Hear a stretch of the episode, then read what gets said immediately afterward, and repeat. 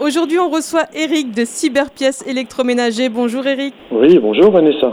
Alors, tu vas nous parler de comment entretenir son sèche-linge. Et oui, puisqu'on arrive en période hivernale, et donc il est important d'entretenir son sèche-linge, parce qu'il faut savoir que c'est une des premières causes d'incendie domestique liées à un appareil électroménager. Alors, on commence par quoi, euh, Eric Par le filtre. Le filtre est la seule barrière permettant de récupérer toutes les peluches. Il est donc essentiel de le vider après chaque utilisation, mais aussi de veiller à ce que les joints soient bien propres. Cela afin d'éviter que les poussières ne passent derrière le filtre. Un coup de chiffon humide sur ces joints après chaque utilisation est donc fortement conseillé. Il faut vérifier que le filtre ne soit pas abîmé ou déchiré. Si c'est le cas, pensez à le changer le plus vite possible. Et une fois par mois, il faut nettoyer la zone derrière le filtre à l'aide d'un aspirateur ou d'une éponge humide. Et on fait quoi en deuxième étape? La deuxième étape, ça va être en fonction de l'appareil.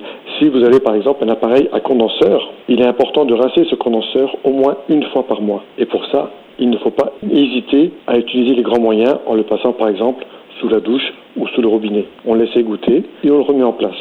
Parfois, un filtre mousse est présent à l'entrée du condenseur. Dans ce cas-là, il faut nettoyer au moins une fois par semaine. Pour les sèche-linges à évacuation, c'est plus simple. On prend le tuyau, on le passe sous le robinet et on le remet en place.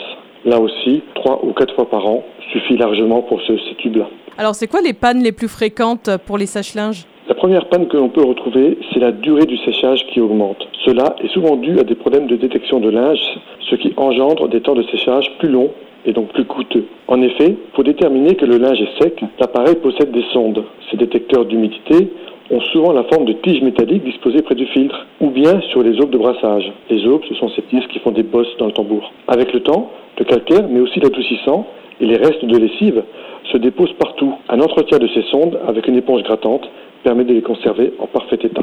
Alors, si mon linge ressort froissé, ça vient de quoi? Ce phénomène est généralement dû à une surcharge du linge. En effet, il faut bien adapter le volume de linge en fonction de votre marque de sèche-linge. Alors, si mon séchage est trop long? On a souvent deux causes pour cette panne-là. C'est du linge qui n'a pas été essoré suffisamment vite.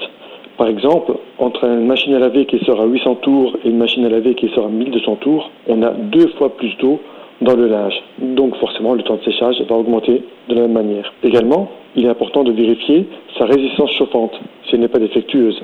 C'est la première cause lorsque l'appareil ne sèche plus du tout, c'est la, la, résistance qui est en panne. Alors si euh, je commence à entendre des bruits un petit peu bizarres euh, qui viennent de mon sèche-linge Ça, c'est très fréquent dans les nouveaux appareils qui sont équipés de galets porteurs qui soutiennent le tambour. Ces galets peuvent finir par s'user et provoquer des bruits très gênants. Il ne faut surtout pas hésiter à les changer dès le début des symptômes pour ne pas risquer d'aggraver la situation. Alors Eric, est-ce qu'il y a un bon emplacement dans la maison pour placer son sèche-linge? Oui, un sèche-linge à évacuation a besoin d'air pour bien travailler. Il faut donc laisser la porte de la pièce ouverte si celle-ci est trop petite. De même, il ne faut pas le mettre dans une pièce trop froide, ce qui fera augmenter le temps de séchage parce que l'appareil doit chauffer l'air pour pouvoir sécher.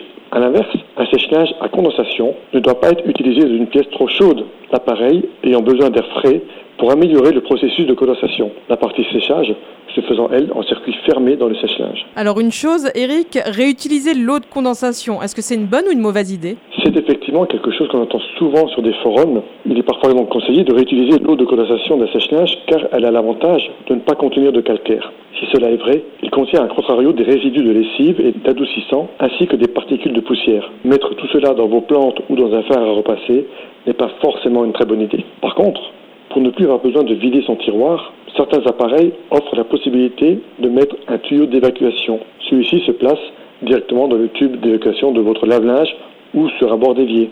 Et cela évite de devoir vider le tiroir à chaque fois. Merci beaucoup Eric. Je rappelle que tu te trouves à Diblin. Oui, à Diblin, rue principale. Cyberpièces électroménager, c'est avec toi Eric. Merci beaucoup. On se retrouve dans 15 jours. À dans 15 jours Vanessa.